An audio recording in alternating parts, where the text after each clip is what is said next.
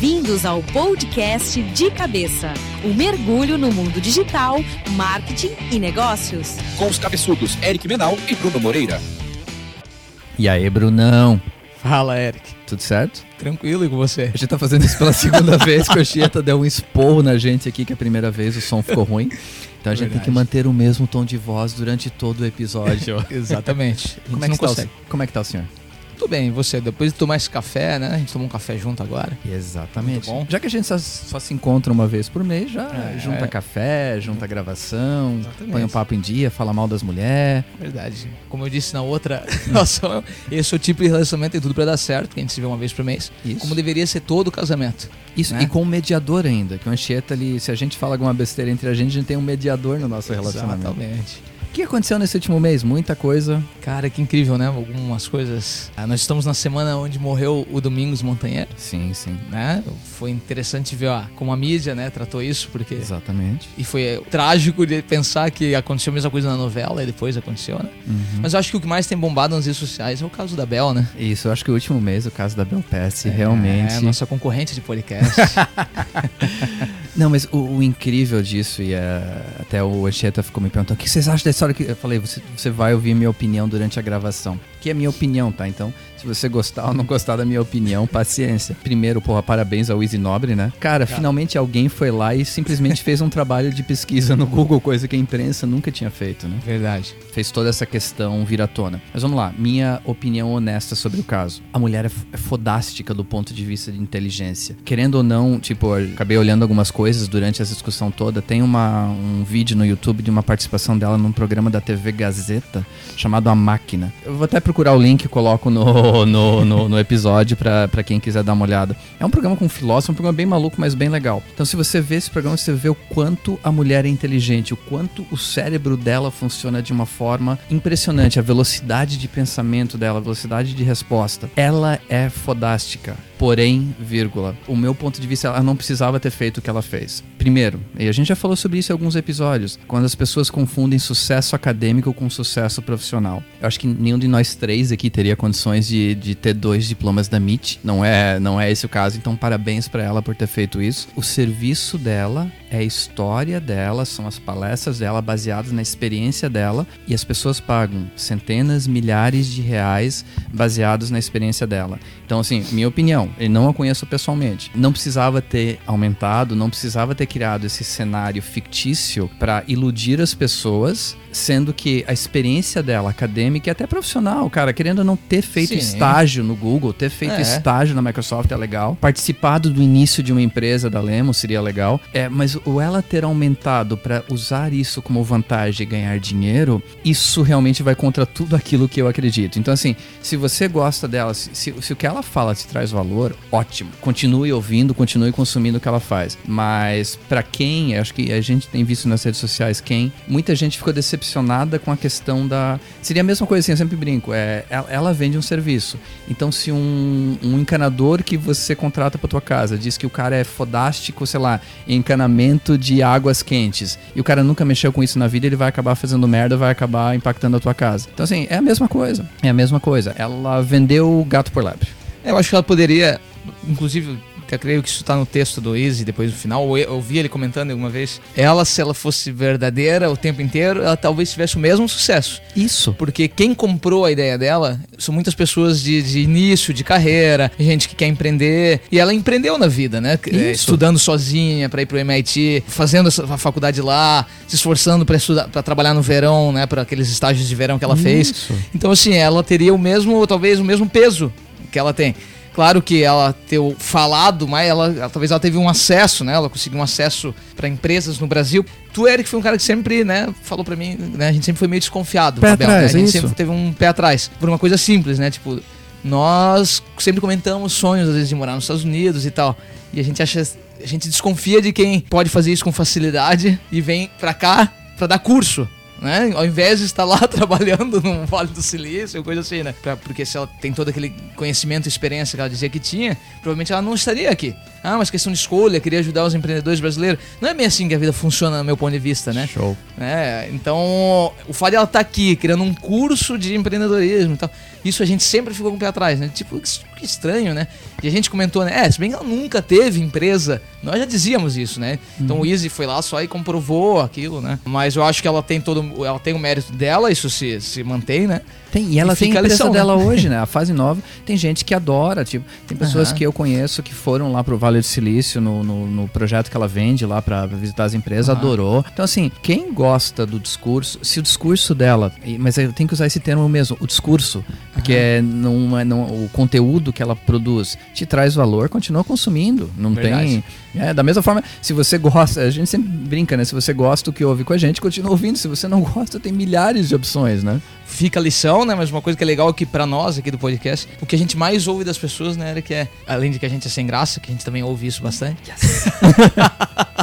Mas o que a gente mais ouve é o legal de vocês é que, como a gente vem pra cá pra falar mesmo, a gente só escolhe o tema, não se prepara, não faz uma pauta elaborada e tal, porque a gente só vem falar daquilo que a gente trabalha no dia a dia, isso. acaba ficando muito verdadeiro. E as pessoas falam, legal, papo do dia a dia, coisas verdadeiras, e é isso que a gente gosta. Então, o que fica a lição é isso, né? Que ela tem uma história de vida legal que ela podia estar contando só isso já seria, né? Pra quem é tão novo que nem ela, passar por tudo que ela passou já é uma história, né? Maravilhosa. Maravilhosa. Então, mérito para ela que continue, tenha sucesso, mas que faça as coisas da forma honesta. Vamos usar o termo honestidade que é importante aqui. Isso aí. E falando em quem faz reviews da gente, a gente tem que agradecer ao Marcelo Brunner, que colocou um review lá na iTunes Store de cinco estrelas e falou que gosta muito da gente e que as nossas piadas são completamente sem graça. Então ele foi extremamente honesto com a gente. e, e, realmente está nos ouvindo, porque e realmente tá são bem sem graça. Pediu pra gente falar de B2B. E é uma coisa que realmente a gente não, não fez ainda um episódio totalmente focado em como marketear a tua empresa, como desenvolver uma empresa voltada para o mercado B2B, especificamente para o B2B, né? E veio a calhar porque é um texto que a gente já estava querendo fazer, né? uma pauta que a gente já estava querendo fazer. Uhum. E é nosso, né? Nossas empresas são B2B, né, Eric? Isso, e só Pode antes ser. da gente começar, uhum Cara, façam que nem o Marcelo, vão lá, colocam lá, cinco, se vocês veem o valor, coloca cinco estrelinhas lá na iTunes Store e coloca os seus comentários, coloca sua, sua sugestão de pauta, a gente realmente está lendo e vai, vai tentar encaixar da forma que dá. É verdade, obrigado Marcelo. Como eu estava falando, nossas empresas são B2B, né? Então é um assunto também que a gente traz aqui, pode falar com facilidade, por ser do nosso dia a dia, mas sabemos também dos desafios que tem, né? Se trabalhar com o B2B. Quem estiver ouvindo a gente no futuro, né? Mas nós estamos no mês de setembro de 2016 e é uma fase do ano, né? Que entre agosto, julho, agosto, setembro, onde quem trabalha com empresas, com indústrias ou com grandes empresas, ou com mercado B2B, provavelmente estão começando a falar sobre 2017 já, né? Começando os seus planejamentos para 2017, acabando os seus budgets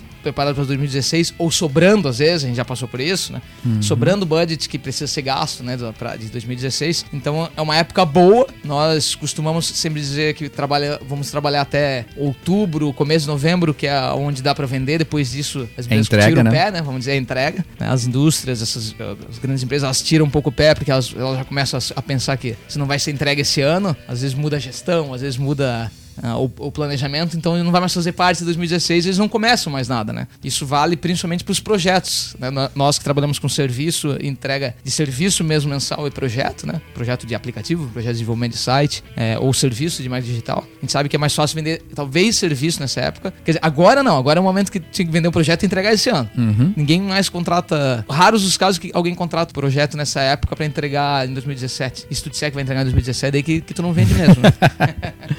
Não, mas eu acho que uma coisa importante aí, Bruno, até pra gente, é, e a gente quer focar bem mesmo assim, como lidar com esse mercado B2B. Uhum. Então, essa questão que você falou agora, que realmente é verdade, com exceção de alguns pequenos segmentos, sei lá, se você para e pensa em, em, no segmento de ar-condicionado, o cara que vende ar serviço de ar-condicionado de manutenção para empresa, provavelmente o negócio dele vai bombar agora nesse último trimestre, primeiro trimestre de 2017. Mas no geral, quando a gente fala de serviços, venda mesmo para as áreas das empresas, você que está planejando a tua empresa, você que está pensando em, em ter uma empresa B2B ou você que já tem, lembre-se disso na hora de fazer o teu planejamento financeiro, o teu planejamento de vendas. As vendas que você realiza de março a setembro provavelmente vão ser bem maiores do que as vendas que você realiza de, sei lá, no dezembro a fevereiro. Lembre-se disso na hora de fazer o seu planejamento. A grana que, vamos lá, falar de forma bem objetiva, a grana que vai entrar nesses meses provavelmente vai ser um pouquinho diferente, então você tem que ter um pouquinho de caixa para se garantir, né? E pensando em marketing digital, O que acontece no mercado B2B, às vezes, é que, vamos dizer assim, o mercado B2B demorou mais para absorver o marketing digital. Foi de uns dois anos para cá que começou essa, o B2B abraçar né, o marketing digital, coisas que o B2C já vinha fazendo há muito tempo, né? Eu creio que todo mundo tá ouvindo a gente sabe o que é B2B e o B2C, né? É, mas eu acho que é importante, né? Vamos lá. B2B você vende para empresa, B2C você vende para consumidor, né? É, exatamente. E o mercado B2B costuma ter uma venda muito outbound, né? Que é desligação, de prospecção. Esse é o tipo de mercado que está demorando mais para abraçar o marketing digital, né? A gente recebe muita dúvida sobre como eu faço né, no B2B, o que, que vale a pena, o que, que não vale a pena. Mas não foge, não é tão diferente. Inclusive, tem muita coisa que se fala em marketing digital como automação, como inbound marketing, né, no processo de automação, que funciona até mais no B2B. Por ter um ciclo de venda maior, às vezes o B2B, tu acaba entendendo que o, o processo ele tem um fluxo mais organizado, né, vamos dizer assim. Cara, isso é importante, tá? Essa uhum. expressão que tu falou é chave para o pessoal entender. O que que é essa questão, por que que o ciclo de venda é maior? A gente tá falando sempre de forma genérica, tá, gente? Claro que vão ter negócios e negócios. Eu tenho um negócio que, por exemplo, a gente acaba vendendo uma tradução B2B num ciclo de venda de um dia, acontece. Mas o que, o que a gente quer, e até a sobrevivência de uma empresa B2B, se você vende no mercado B2B, é você ter a recorrência, né? A gente fala muito na questão da recorrência, é você conquistar o cliente e vender serviços para ele de forma recorrente, até para você ter isso no teu planejamento financeiro, para você poder ter essa grana garantida todo mês. O ciclo de venda é maior porque muito, eh, vamos lá, no B2C você acaba vendendo para o consumidor direto. Então, ou tem um impulso, ou ele quer alguma coisa naquele momento. Tipo um tênis. Puta que o pariu. Tava demorando para entrar o tênis. tipo um tênis. tipo uma sapatilha, tipo um... É, um exemplo de tênis. É. Eu cortei todo o teu não, não. tua linha de pensamento. Não, eu tava demorando para entrar o tênis, na verdade. Quantos, quantos minutos, Anchieta, demorou de gravação para entrar o tênis? 12 minutos, quase recorde hoje. É muita coisa do impulso, é muita coisa daquela necessidade. Quando a gente fala em B2B, uma coisa que eu sempre, a gente sempre conversa entre a gente, você tem que lidar com vários interlocutores. Você tem que realmente passar por várias etapas, no geral para chegar a fechar um contrato, para chegar a fechar uma venda. E não é simplesmente assim, você, como, como consumidor, você pensa assim, puta, eu tenho meu cartão de crédito, quero comprar um tênis, eu vou lá e compro um tênis. Você, como empresa, tem que passar pelo processo de aprovação, tem que passar pela área de compras, tem que passar por, sei lá, três orçamentos o processo é diferente. Então, o uhum. ciclo de venda. Quando a gente fala que o ciclo de vendas é maior, é porque na maior parte dos, dos, casos você vai, você vai ter que falar com muita gente, você vai ter que convencer muita gente e você vai ter que investir dinheiro, tempo e recursos para chegar na pessoa certa até a decisão final. e como uma... fazer marketing digital para isso? Acho que essa é a grande é, dúvida. É, é isso mesmo. Acho que começa, né, pensando em quais canais funcionam, né, no marketing digital. Eu até tem uma pesquisa aqui de 2015 do eMarketeer, onde mostra quais são os canais mais efetivos, né? Eu achei bem interessante isso aqui, eu vou citar, né? São indicadores mundiais, né? O canal mais usado de marketing digital para o B2B é o e-mail. 78% das empresas usam e-mail, isso é óbvio, né? Website, em segundo lugar. Social media. É legal a gente falar isso porque o... isso é uma coisa que sempre vem a dúvida. Tá, mas eu trabalho B2B, um Facebook, por exemplo, que fala com o B2C, por que, que a gente vai usar? Isso a gente pode explicar mais pra frente também, né? Blog, porque tem a ver com conteúdo, com, né, faz parte do, de um processo de automação, né? Eventos, search e mobile, por último, né? Mobile com certeza vai mudar se a gente fizer essa pesquisa de novo em dezembro, né? Com certeza. Acho que vamos pegar até esse gancho do mobile né? Às vezes a gente vai falar muito com as empresas de, uh, nesse mercado B2B, elas comentam que é bem provável que quem visita o site delas é, tá no desktop, porque o seu vendo para a empresa, ele tá no dia a dia dele e tal. Cara, isso já é balela, né? A gente vê pro nosso, isso a gente pode usar o nosso exemplo, o site da Tem lá 60%, 70% de visita de, pelo celular. Se eu pego o site dos meus clientes de, de, de B2B, que eu tenho clientes que vendem só para indústria, né? de indústria vendendo para indústria, é incrível, é, é, a maioria é acesso pro celular, então não existe essa história, não. Tu tá falando como um ser humano, mesmo que seja B2B, tu tá falando um ser humano, e essas pessoas estão em movimento. Foco é, é vender para um cara numa empresa e o teu interlocutor lá dentro é o cara de compras esse cara com certeza está acessando muita coisa do celular, acessando inclusive essas ferramentas, né? E-mail, website, redes sociais, blog, tudo isso ele pode estar tá acessando pelo celular. É muito comum isso acontecer, né? Traz pra tua realidade do dia a dia, vamos lá. Até, é. até o porquê, né? Vamos lá, nossa opinião. Ou minha opinião, desculpa, cara.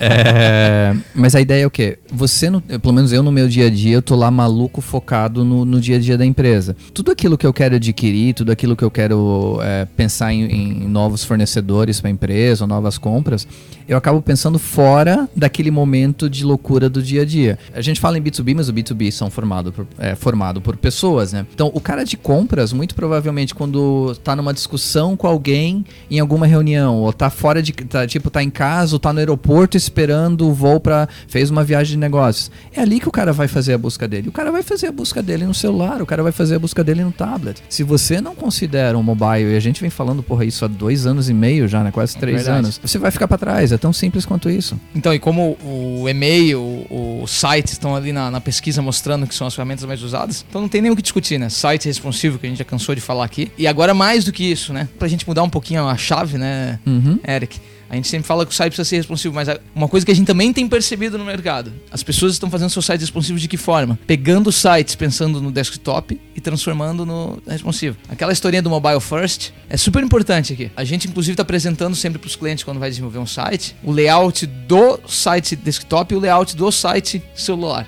Né, smartphone, né, tablet, responsivo, né, para dispositivos móveis. Porque muda o site, tá? Então assim, tu vai fazer o que, que é importante para o B2B quando você, quando uma empresa vai contratar outra. Primeiro, cara, o que, o que eu acho, né? Cases, né, a experiência. Então assim, tu vai preparar um site, vamos pegar de exemplo uma empresa de software que é muito comum, né, no- como nosso cliente também que vendem de, pra- de empresa vendendo para empresa. Uma, é muito comum tu entrar num site de empresa de software e ela tá dizendo assim, com a contratação do meu software, a empresa, meu cliente X economizou 30% do budget dele e tal, blá, blá. Essa experiência é o que alguém, para ter confiança, né? o que uma, uma empresa, para ter confiança na tua empresa, precisa ver, precisa ler, né? Precisa entender. Então, se tu vai fazer um site mobile, o teu site, se no desktop ele tá com um banner lá bonito, depois vem todos aqueles textos de, de, de- que você coloca para SEO, aquilo tudo, né? É uma das primeiras coisas que tem que apresentar. Ele tem que ter acesso logo aos cases, um portfólio, né? Alguma coisa do seu trabalho. Depoimento de cliente, coisas que tragam autoridade, né? Que te deem credibilidade, porque uma empresa não contrata outra assim. Né? Vai passar por um processo licitatório às vezes. Não existe a compra de impulso que existe É, no B2C, né? Exatamente, é. Muitas vezes vão querer brinde, não, tô brincando. Puta, lava, já- a, gente, a época gente tem. vai entrar na Lava Jato também, cara. Mas Isso é uma coisa engraçada. Mas pelo menos a gente, passa vai, por isso, a gente vai fazer um PPT melhor que o pessoal do Ministério Público, pelo Ah, menos. É né? verdade, cara. Isso a gente faria melhor. Mas uma coisa que é engraçada é que quando eu tava na indústria, quando eu fui coordenador de marketing de, de, né, de, de empresas, a gente, todo mundo que vinha atender, a gente ganhava muito brinde, cara, e era um saco, porque é tudo brinde igual, né? A gente só recebe calendário, bolinha de massagem, aquelas bolinhas de ficar amassando com a mão, né? Caneta. Caneta, essas coisas. Tipo, que era comum, né? Que toda empresa fazia. Hoje, não. felizmente, são uma prática que vem acabando, né? O que? Hoje em dia, tipo, pagam diário em casa de massagem? Assim que Ah. funciona hoje em dia, cara? Não sei. Fala pra Hoje mim. em aí. dia, eu acho que. Cara, eu tenho visto uma valorização até melhor, assim, do, do serviço, da tua experiência e da, da parceria, assim, cara. Eu, tipo, eu, eu sinto isso, pelo menos, né, de- de- hoje atendendo, né? Ao contrário. Espero que seja uma realidade de mercado, né? Mas assim, deixa eu pegar, eh, dar minha opinião, Bruno. Eu concordo 200% contigo. Aham. Porque quando você fala em B2B, o que, que o cara quer ouvir? O cara não quer balela primeiro. Então, você focar demais naquilo que. eh, Na, na, na tua autoestima, na autoestima da tua empresa, é uma coisa que eu acho errada. Que você tem que mostrar? Mostrar dados, mostrar recursos e mostrar como esses dados e esses recursos trouxeram benefícios para alguém. Tem que ser realmente focado em retorno. Porque se você não fizer isso, o teu concorrente vai fazer. Perfeito, Eric. Pô, muito bonito. Viu? Parece o, o, o cara lá do Processos, Pessoas e como é que é o Marcos, do, meu sócio do programa lá. Puta, Marcos, faz tempo que eu não vejo isso, é verdade. não. Mas, mas faz todo sentido. Então, assim, se o, se o benefício que a tua empresa traz para outra empresa é que ela economize, o, o teu discurso no site tem que ser: a sua empresa pode economizar tendo esse, né, esse meu produto. E isso tem que ser a primeira coisa que alguém entra no celular. Esquece o banner, esquece, faça um layout específico para isso. Então, o mobile first faz diferença nessa hora. Tem que pensar que um- se um gerente de compras, se um gerente de marketing, não sei, que é o nosso caso, né? Falar com um gerente de marketing, tá entrando no teu site, ele tem que logo ver no site né, o, o que ele precisa. Então, mobile first. Ou, eu fazer uma pergunta mesmo. Gera oportunidade para criar land, meio que um conceito de landing pages específicas para mobile, uma coisa diferenciada? Sim, com certeza. Na verdade, hoje, toda vez que a gente vai pensar num site, tu tem que fazer com que cada página seja uma landing page. Legal. E a home do site costuma ir num caminho assim de, tipo, ela concatena tudo do site, né, ali na Uma frente, agregadora. e trabalha com SEO, né? Legal. Então, assim, o- então, a home tu tem que pensar muito bem na hora de fazer, porque se a pessoa tá entrando só no site, ah, eu ouvi falar da Salse, vou entrar ali, nós estamos fazendo um site novo, queria deixar bem claro. Legal, cara. É, vamos, estamos repensando tudo Quem que isso, nosso vocês- site em dois anos e meio. Quem que vocês vão contratar para fazer o site? Ainda tem uma empresa boa aí. tá difícil. Mas a gente está fazendo o site novo já pensando, porque o nosso site tem dois anos e meio. Uhum. Funcionou muito bem até agora, né? Mas chegou a hora de, de colocar mesmo isso em prática, de mobile first e tal. Espero que logo, que ele entre no ar logo, nós já estamos pensando há um ano dele, pra ter noção. Legal. porque a gente sempre quer mudar, quer fazer o nosso melhor, né? Mas tá ficando muito legal. E eu acho que de, falando de site, né? Então essas coisas de trazer os benefícios, tudo na cara, eu acho que é fundamental. Então pro B2B principalmente. E o SEO, cara. O SEO é uma coisa assim que a gente também bate aqui, né? Fica falando bastante. E eu, não, eu vejo que indústria, que empresa grande, às vezes deixa de lado. Até porque elas sabem que a concorrência nem sempre vai só olhar ali, né? No, tipo, às vezes é um pensamento da, da empresa de, de, B2B, né? Quem tá olhando os resultados do Google, não é exatamente ali que ele vai escolher a empresa, né? Não é exatamente ali, porque é muito maior esse ciclo de venda, precisa conhecer muito mais, né? E acabam abrindo mão do, do SEO. Isso que a gente vê. Cara, eu vejo muito, de verdade, que esse é um negócio que tem que bater muito em cima. O que é burrice, né? Porque vamos lá.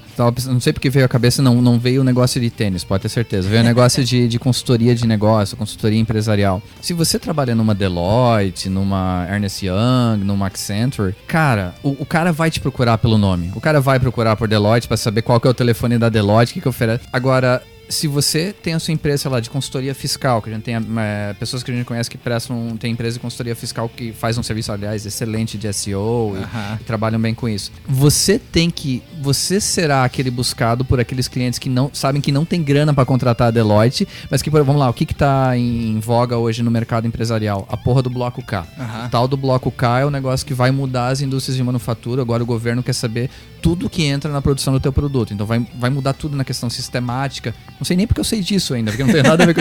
Não, eu sei porque, cara, a Bianca tá altas discussões na empresa dela sobre isso, então acaba escutando. Você tem que gerar conteúdo sobre o bloco K para que quem buscar sobre o bloco K ache a sua empresa. E você vai aparecer lá no meio da Deloitte, no meio das, dessas outras empresas, e o cara que já se sente assim, pô, uma empresa de tamanho médio, eu não tenho panca para contratar a Deloitte. Ele vai clicar e vai buscar informação no site de, de sabe, de quem tá ali na primeira página. Ele não vai descer até a terceira página, a quarta página sobre isso.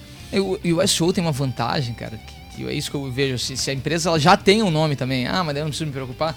Cara, é muita burrice isso, porque tu tá mandando, quando tu tá fazendo investimento em marketing digital, tu tá mandando várias pessoas pro teu site. Uhum. E isso é, faria com que o teu site, o tráfego, te ajudaria muito no SEO. Se tu não faz o investimento no SEO, se o teu site não tá preparado para isso, o que, que, vai acontecer? Que tu sempre vai ser refém, vai ser dependente desse investimento de marketing digital, um investimento Isso. em mídia patrocinada. Então, para levar pessoas para o site, vai ter que sempre estar tá fazendo o Facebook patrocinado, vai ter que estar tá sempre fazendo o link patrocinado do, do AdWords, né, do Google, para levar pessoas para o teu site. Se você tem um SEO bem preparado, todo esse tráfego que tu leva, já, pelo ter, já por ter nome, o que seja, né, qualquer coisa do tráfego, tu tá criando esse ativo, tá melhorando o teu posicionamento de todas as tuas páginas no, no marketing digital. Acaba que tu sempre vai estar tá lá nas primeiras buscas e tu sempre vai ser considerado na hora de fazer orçamentos, né? A gente conversou sobre. Eu comentei contigo antes, não tem problema nenhum em comentar aqui. O porquê que é tão importante. Vamos pegar o meu exemplo. Spark é uma empresa de tamanho pequeno, mas que a gente cria meio conceito de boutique de tradução. Com quem que a gente conversou na semana passada? Que eu nunca teria condições de entrar lá por um modelo que não fosse o marketing digital. Com a United Airlines e com a Danone. Não fechou, ainda não fechou, a gente tá conversando e tal. Mas foi o marketing digital que alguém lá dentro acabou buscando um serviço de tradução, acabou achando a gente a gente tá conversando. Então, assim, cara, a gente não tá falando, tipo, a gente não tá vendendo um curso de empreendedorismo, que a gente tá falando que é a realidade do dia a dia.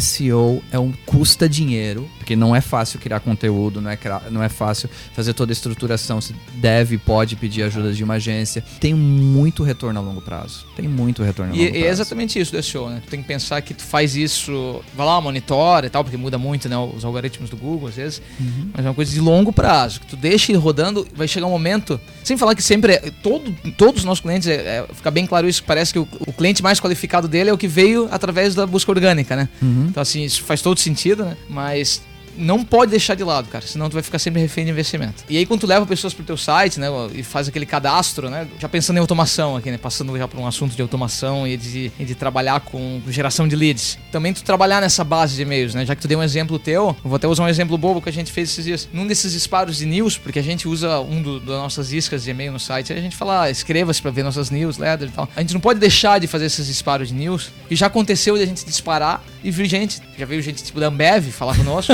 de porque recebeu o nosso e-mail. Mas se ele recebeu, é porque ele já estava cadastrado. Incrível, não, não, não sabíamos que tinha cadastrado Ambev, porque a pessoa deve ter se cadastrado com e-mail pessoal e tal, né? Mas estava lá acompanhando. Então, assim, faz todo sentido quando tu gerar esses leads. A gente vê o marketing tá voltando nesse caminho de geração de leads e as pessoas não sabendo muito o que fazer com os leads. A gente teve Boa. aquela conversa com o pessoal da, da HubSpot, né? Boa, Falaram é bastante verdade. do pós.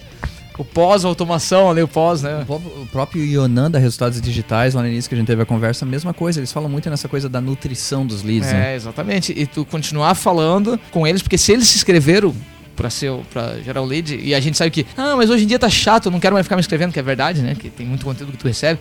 Mas daí quando é que tu se inscreve, Eric? Quando realmente faz sentido pra ti, né? Exatamente. Então assim, isso. tá, tá chato, tá. É muito conteúdo, sim, tô recebendo mil e-mails por dia só de conteúdo, mas nós, né, que escrevemos em tudo pra ver de exemplo e tal.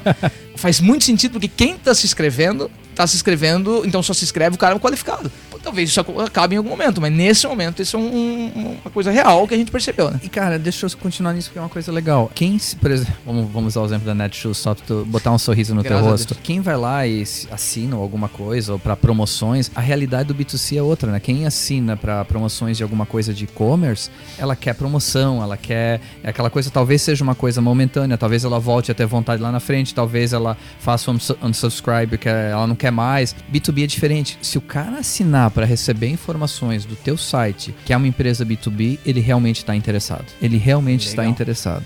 Falando em lead, uma coisa que com certeza funciona no B2B e que às vezes é muito difícil de organizar e tal, mas é essa coisa do inbound, né?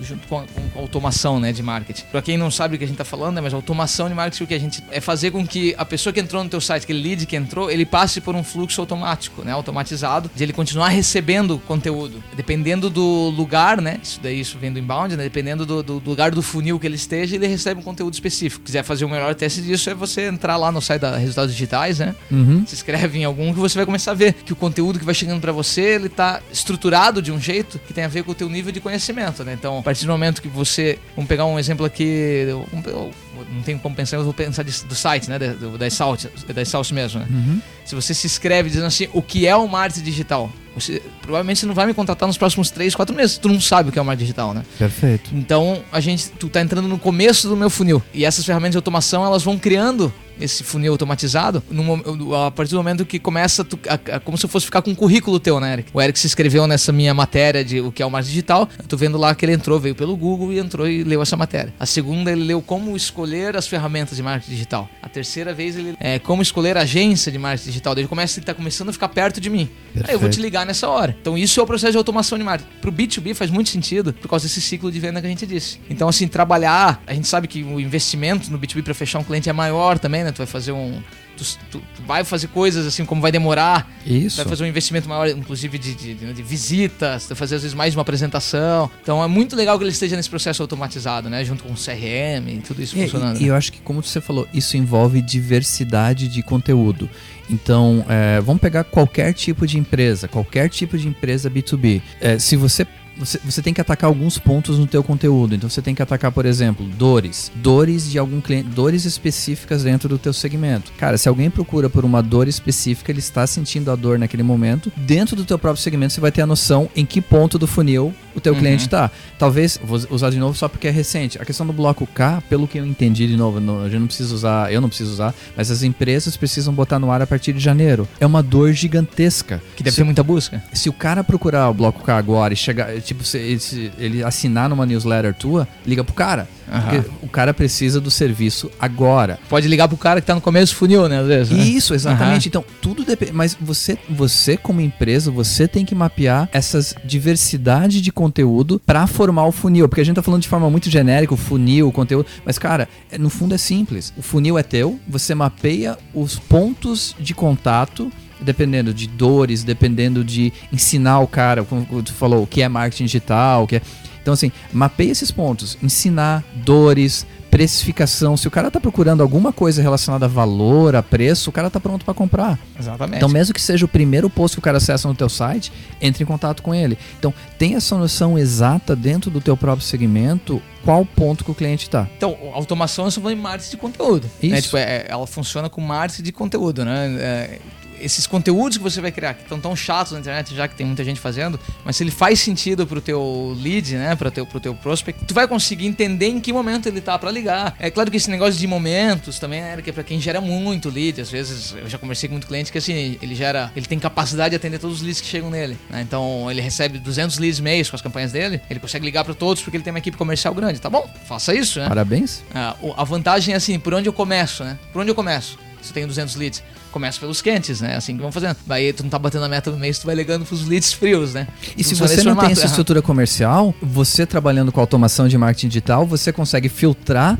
e ligar pros 30 que são os quentes. É. Você, infelizmente você não vai ligar pros outros 170, porque você não tem Aham. estrutura para isso. Mas a automação de marketing te permite fazer essa, essa, esse filtro, né? Exatamente. Qual que é a parte difícil de automação? né? Primeiro que organizar toda, tudo isso, cara, é trabalhoso pra caramba. É bem é. trabalhoso. Então, assim, Ferramenta, né? é, in- integração, né? A parte de integração com várias tecnologias. Isso é complexo. Então, como é que pensa assim, que se tu fez um site cheio de iscas, pra, isso tu tem que estar integrado com, com a tua ferramenta. Por isso que essas ferramentas de, de automação, que nem o RD, o HubSpot, SharpSpring, esses caras fazem uma. Tu coloca no teu site ou eles entregam pra ti as landing pages, né? Pra que quem se cadastre já caia no teu funil. Então, assim, essa é a parte que a gente vê que não dá pra fazer sozinho, que tu precisa às vezes, de ajuda de uma agência, né? Que tu precisa de ajuda de alguém de TI Isso. ou do TI da tua empresa pra fazer esses, essas integrações. E até por que, que a gente fala isso? Porque o esforço para você fazer isso seria gigantesco. Você deixaria de estar investindo na entrega do valor para o teu cliente final. É. Então, por que a gente fala em automação? Por que a gente fala em ferramenta, agência? É para te economizar tempo para você focar no seu negócio.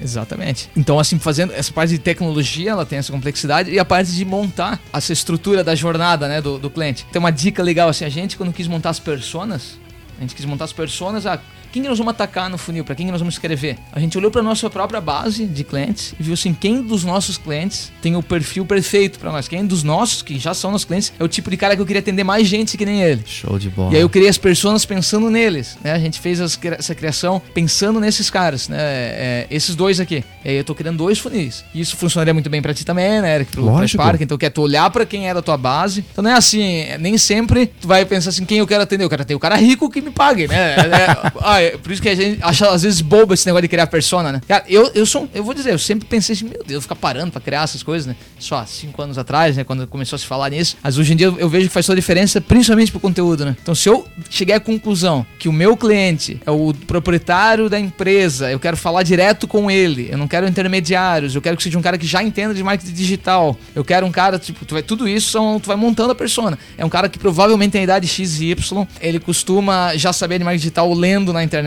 Tu- Eu vou, vou listando isso pra eu saber que conteúdo, então esse cara deve ler o quê, né? O que, ele deve ler? Então é assim que a gente vai criando o funil. Primeiro, esse cara deve estar lendo eh, como o marketing digital funciona para um setor, eu posso escrever, como o marketing digital funciona para empresa, para restaurantes. Ah, exemplo aqui. Perfeito. Melhor Ah, que loja de sapato. vezes- E aí a gente vai pensando nesses textos. Então a gente começa a escrever textos que tenham essa relação. Para no final chegar lá como escolher sua agência de marketing digital. Como, ou a gente fala, ou a gente manda um e-mail, por exemplo. A gente não escreve no blog, a gente manda só o último e-mail dizendo assim: a Salse é especialista em marketing digital para restaurantes. Faz esse tipo de processo, né? Para que ele entenda: opa, eu já li tudo isso, tô sabendo e agora. Dá pra falar muito, né? Sobre esse processo de inbound, de marketing. E sabe o né, que é legal automação. coisa de persona? Realmente pra mim, que eu também nunca fiz isso e eu enxergo cada vez mais que eu preciso. Aham. Eu acho que é legal você se basear. Tu falou uma tua pau, se basear em aquilo que você já tem dentro de casa. Então, assim, você parar e tentar. "Ah, Vou criar personas para a minha empresa, vou criar o João, a Maria. Não, cara, seja mais objetivo. Veja aquilo que te dá re- retorno, veja o teu cliente, os teus clientes chaves e recria a persona desses caras. Então, acho que isso que você falou matou realmente a pau. É, porque é difícil mesmo, porque quando tu começa a criar, ah, eu, quem que, eu- pra quem eu quero vender? Tu sempre faz o cara perfeito, né? O cara que não existe, que nem uma mulher quando tá escolhendo o homem, daí não funciona, elas acabam casando com a gente. Isso, né? não, não tem. O Paulo Zulu só tem um, né, cara? É montagem, tá? Quero deixar bem claro que Eu- montagem quase terminou meu casamento aqui. Parabéns pra ele ou parabéns pra quem fez a montagem, cara. Tem problema algum? Tô- pelo menos eu tô espalhando que é montagem, né, cara? Faz parte do meu papel aqui pra desacreditar o mercado Eu não sei feminino. o que, que tu ouviu em casa. Eu ouvi, ele tem 53 anos e ele parece. Ele é desse jeito. Cara, dá os parabéns pra ele pessoalmente. Não tem? Vai fazer o quê? Não quero nem dizer o que eu ouvi dentro de casa. Eu dou os parabéns, pro, eu dou os parabéns pro Stênio Garcia, cara. Esse é meu ídolo. Paulo Zulu é outro nível. Ah, essa história é muito boa. Ah, eu acho que é marketing dele. Deixou invadirem a conta dele pra espalhar aquela foto. Cara, a gente, a gente não vai se processar. A, Tá, é, a, a minha opinião é essa. Posso falar isso? A minha Tá, opinião também é essa. beleza. Não lembro nem mais o que eu tava falando.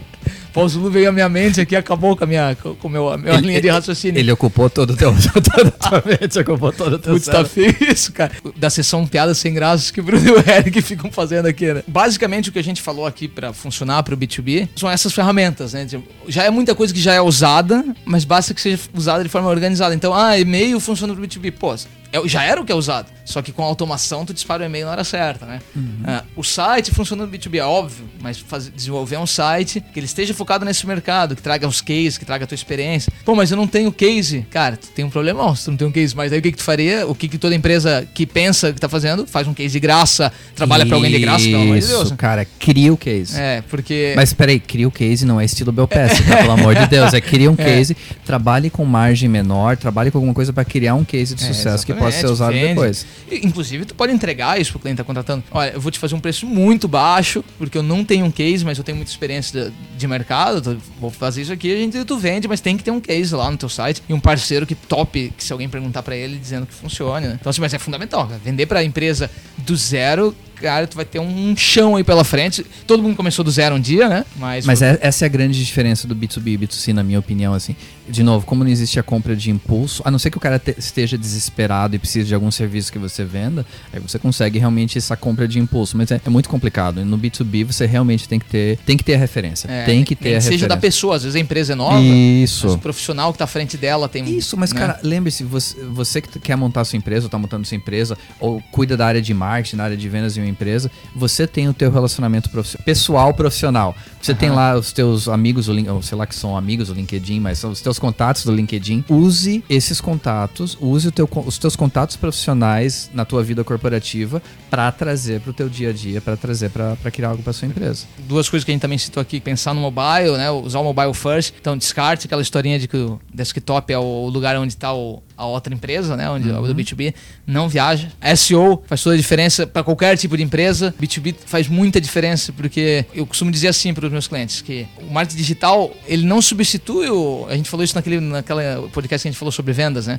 Ele não substitui o processo outbound. Fazer visita, ligar para cliente, prospectar, o boca a boca, participar de associação de classe, aquilo tudo que a gente sabe que faz sentido, continua sendo talvez o principal, né, forma de chegar a clientes de você, porque o, o tete a tete aqui a cara, assim, o marketing digital é aquilo que trabalha para você enquanto você está fazendo o outbound. Enquanto você consegue trazer três prospects, quatro prospects por mês, porque é o que tu tem capacidade para atender durante a semana, o marketing digital é quem tá te trazendo os leads para que você chegue na sua empresa e vá atrás né, desses leads, vai fazer o outbound Show. depois. Tem que deixar o marketing digital trabalhando para você enquanto você tá trabalhando para sua empresa, né? Então é isso que é o legal, né? Eu falo isso pro cliente, não, não, não descarte por achar que não faz parte do, do dia a dia de uma empresa B2B e tal. Faz todo sentido ter gente chegando para ti e que tu só basta se qualificar através do teu lead que chegou. Não ficar olha, pegar uma lista, vou comprar uma lista da associação aqui de empresas e vou ligar para todo mundo. Cara, isso é legal no começo, a gente já fez isso também.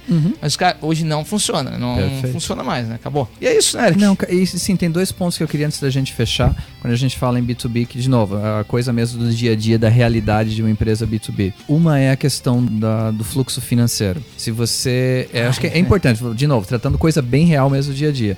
Se você vende B2C, é uma realidade. Você vende cash, vende cartão, você consegue antecipar com a operadora do cartão. O teu investimento vai ter o retorno financeiro de uma forma mais rápida, entre aspas. O, o- o teu fluxo financeiro vai ser de uma forma. Quando, se você não tem experiência com B2B e você quer trabalhar com B2B, lembre-se de uma coisa que é muito importante. Você não tem tanto controle assim sobre as condições de pagamento. Então tem empresa grande, nós dois trabalhamos, tanto a Spar quanto a ISOS trabalham com algumas empresas grandes. A condição de pagamento é 60 dias, a condição de pagamento é 45 dias. E não tem conversa, né? Tipo, E não tem conversa. quem manda é o grande, né? Quer...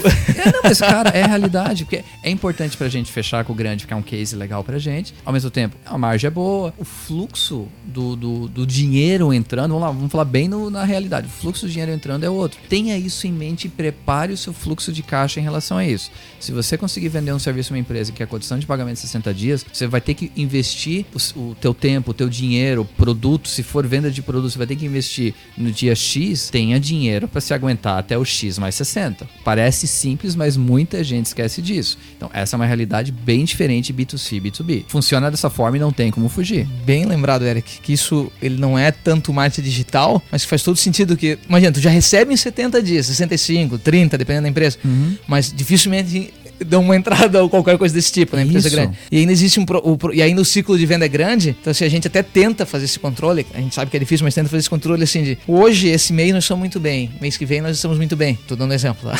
Mas a gente sabe que a gente não tem nada vendido pra pra receber em novembro, dezembro, cara, não adianta tu trabalhar em outubro. Se eu não tô vendendo, se eu não começar a fazer agora meu marketing digital, cara, eu já sei que novembro vai ser uma jossa É isso aí. tá? Uma josta. né? Vai ser muito ruim. O ciclo de venda é grande, o, o recebimento é grande. Cara, eu preciso vender agora, eu preciso trazer gente agora que eu tô bem. Eu posso não ter tempo porque eu tô trabalhando pra esses caras que estão me fazendo tá bem e tal. Mas eu preciso ter alguém destinado a isso, porque senão vai chegar novembro, dezembro. E quando eu começar a fazer marketing nesses meses, eu só vou receber em março. Eu vou falar com o cara em novembro, ele não vai. Eu vou começar a trabalhar só sem receber. Então, assim, esse também é um processo que o B2B, que quem trabalha sabe, né? Que, é que- que tem que entender bem, que é o ciclo de venda grande, longo e que um ciclo de pagamento que fica a critério de- das grandes empresas. Eles que dizem como é que vão te pagar, né? Cara, de forma bem clara, assim, o que o Excel te mostra não é o que tá na tua conta corrente. Se preocupa com o que tá na tua conta corrente. É cara, é bem isso mesmo, assim, pra você não quebrar a tua empresa. E eu acho que o segundo ponto que é importante pra gente fechar, que também é uma coisa mais intrínseca, é a questão de relacionamento. Quando você trabalha com B2B, você vai lidar dentro de uma mesma empresa com pessoas de áreas diferentes e perfis diferentes. Então você vai lidar com o cara da área de negócio que está desesperado pela solução, você vai lidar com o cara de compras que quer sugar de ti o máximo, você vai ligar, lidar com o operador, com o diretor. Então tem uma equipe ou se prepare se você é uma empresa menor, você, seu sócio, sua equipe, prepare para lidar com esses perfis diferentes dentro de uma, de uma mesma venda. Então, B2C é direto. Se o cara gostou da tua mensagem, o teu produto ele vai comprar de ti. B2B, você tem que convencer muita gente nesse processo e se relacionar com muita gente dentro desse processo. Então, você não pode simplesmente. Se o cara de marketing aceita que você vai lá, vamos lá, como eu tô hoje, com a minha barba mal feita, de- e, mas ele, go, ele gosta do que aquilo que eu tenho que oferecer. De repente, o diretor financeiro, que é o cara que vai aprovar, eu vou ter que botar minha, minha camisa, minha, minha gravata e vou ter que falar com um discurso diferente, vou ter que me preparar de uma forma diferente. Parece simples, mas faz toda a diferença. Bem lembrado também, Eric. O Eric, com sua, toda a sua experiência, bagagem, né, Eric? Atendeu todo tipo de. Todo isso é tipo bem de verdade, né, cara? É, faz toda a diferença. É isso aí, my friend. Tem mais alguma coisa que gente... Olha, é um, é um assunto legal, né? Esse tem, é bem tem, legal. tem bastante coisa pra falar, mas eu acho que pensando assim no, no que funciona de marketing digital para B2B, acho que a gente fa- falou dos pontos mais importantes. Então, é parecido sim com o B2C, a diferença talvez esteja na velocidade, no tempo de fechamento, nesse fluxo que é diferente, né? Convencer alguém de comprar um, um tênis é bem mais. É... É diferente porque a pessoa às vezes já chega muito mais pronta, né? Trabalhar com e-commerce é outro mundo, mas o B2B, que é o nosso mundo, que é o nosso dia a dia, né? É diferente, né? Que a gente passa muito mais tempo. Eu chego a fazer às vezes 4, 5 reuniões com clientes antes de fechar, né? E às vezes para coisas pequenas, tá? Não é porque é 4, 5 vezes que eu tô ve- vendendo uma- um projeto gigantesco de website, né? Às vezes para vender um, um link patrocinado pro cara. Às vezes eu tô fazendo o processo de inbound com o outbound, né? Eu tô indo nele, primeiro, a primeira vez eu fui explicar o que é, a segunda vez eu expliquei para ele, depois pro gerente dele, pro diretor dele, depois mostrei um caso nosso, fazendo isso tudo às vezes na, na, na lábia aqui, né? No- contando mesmo, né? Porque nem sempre ele se deu o trabalho de ler no site, tudo isso. Então, assim, é, um, é demorado, cara, é E até demorado. uma coisa que eu lembrei agora, Bruno, tipo, faz o quê? Faz uns dois anos que a gente não trabalha junto. Mas quando a gente trabalhava junto, como a gente tem perfis muito diferentes, pega o Alan também que tem um perfil bem diferente, é legal você envolver perfis diferentes em diferentes momentos da negociação. É verdade. Porque o Bruno era o cara que é amigo de todo mundo, ele é amigo de todo mundo, da bacia, e eu sou o cara grosso, né? Eu vou lá. Não, eu sou o cara mais objetivo. O Alan é o cara ainda mais objetivo que eu. Verdade. Então, era uma, é uma experiência que eu trouxe É. pra minha vida também. Se você trabalha com sócios, pense nisso na coisa dos perfis diferentes. Alguém, ou contrata alguém pra tua equipe. Você é de uma empresa maior, contrata alguém com um perfil diferente que vai poder lidar em momentos diferentes do ciclo de venda, né? Muito legal, Eric. Isso aí, my friend. Sem dica da semana? Sem dica, é, já teve várias Ó. dicas práticas aqui. e a gente tem que falar do estúdio novo aqui da, da, da House, da Rádio GT, que tá bonito pra caramba. Tem pôster do Jimi Hendrix, gostei. ele vai botar. Não, ele vai botar uns vídeos aqui diferentes. Então, vitrais. E o ar-condicionado tá funcionando, que é muito importante. nessa época aqui em Joinville. É verdade. Então a gente tá, tá aqui. Mas assim, vamos lá, vamos, vamos manter nessa média agora. Provavelmente final do ano vai ser um episódio por mês. Aham. Mas a gente vai tentar trazer o maior, maior valor possível nesse um episódio por mês. E aí vai, vamos seguir nessa, nessa batida e voltamos depois lá pra frente pra dois por mês. Perfeito. Obrigadão, Eric. Valeu, Rafael. Rafael, obrigado, cara. Brunão, aquele abraço, pessoal. Abraço. Aquele abraço. Até Valeu. mais. Tchau, tchau.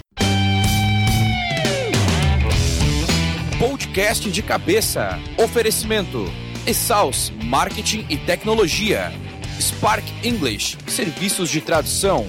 E House, rádio AGT.com.